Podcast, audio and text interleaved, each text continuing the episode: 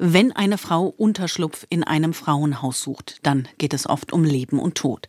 Umso wichtiger ist es, dass Schutzbedürftige in jedem Fall sicher sein können, einen Platz zu bekommen.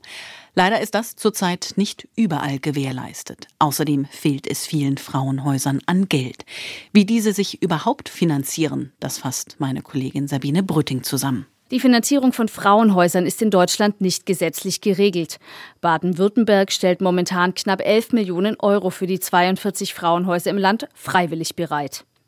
2018 ist Deutschland der Istanbul-Konvention beigetreten, die Regelungen für die Bekämpfung von Gewalt an Frauen getroffen hat.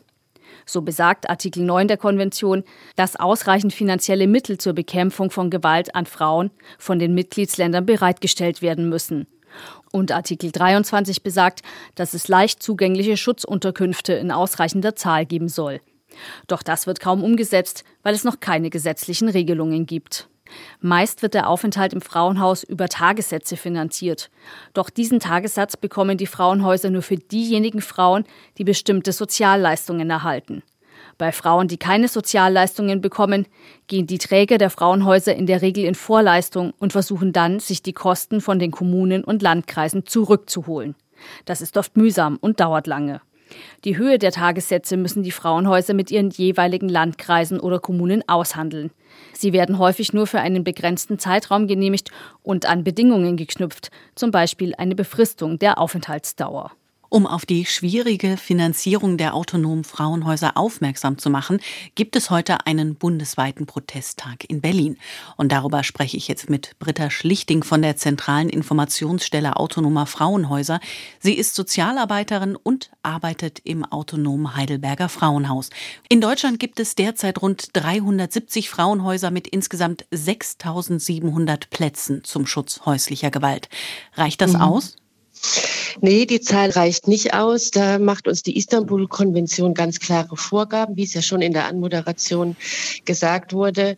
Die Istanbul-Konvention sagt, dass wir ungefähr 21.000 Plätze brauchen. Das heißt, wir haben viel zu wenig bei hm. ungefähr 6.000 vorhandenen im Moment in Deutschland. Während der Pandemie, vor allem während der Lockdowns, hat die häusliche Gewalt ja noch mal extrem zugenommen. Spüren mhm. Sie da jetzt immer noch die Nachwirkungen?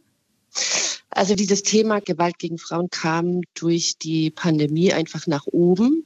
Also die Presse ist sehr auf uns aufmerksam geworden, die Öffentlichkeit, so dass wir schon sagen würden, dass Frauen nicht mehr so lange aushalten in der Gewaltsituation. Also dass sie sich schneller trennen, und dass sie merken, ich muss das, ich muss da nicht mehr bleiben, ich suche mir Hilfe, ich wende mich an ein Frauenhaus oder ich wende mich an eine Beratungsstelle.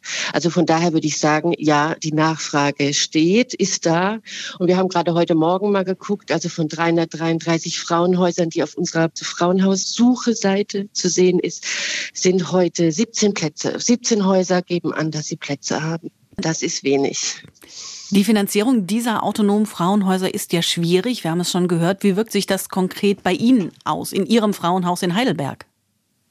Also wir sind in Heidelberg ein sogenanntes Frauenhaus, was auch über Tagessätze finanziert werden, wie Sie es am Anfang auch gesagt haben.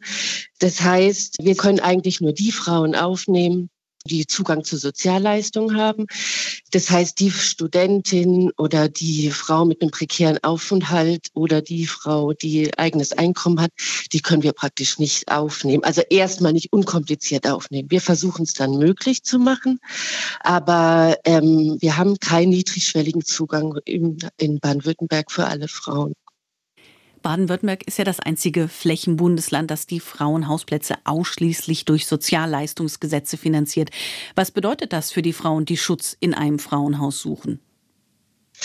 Ja, genau das ist, was ich vorhin sagte, dass es praktisch so eine sogenannte Einzelfallfinanzierung ist. Das heißt, wir sind, wenn wir ein tagessatzfinanziertes Frauenhaus sind, sind wir davon abhängig, dass die Frau Sozialleistungen bekommt, also dass sie jetzt einen Anspruch auf Bürgerinnengeld hat.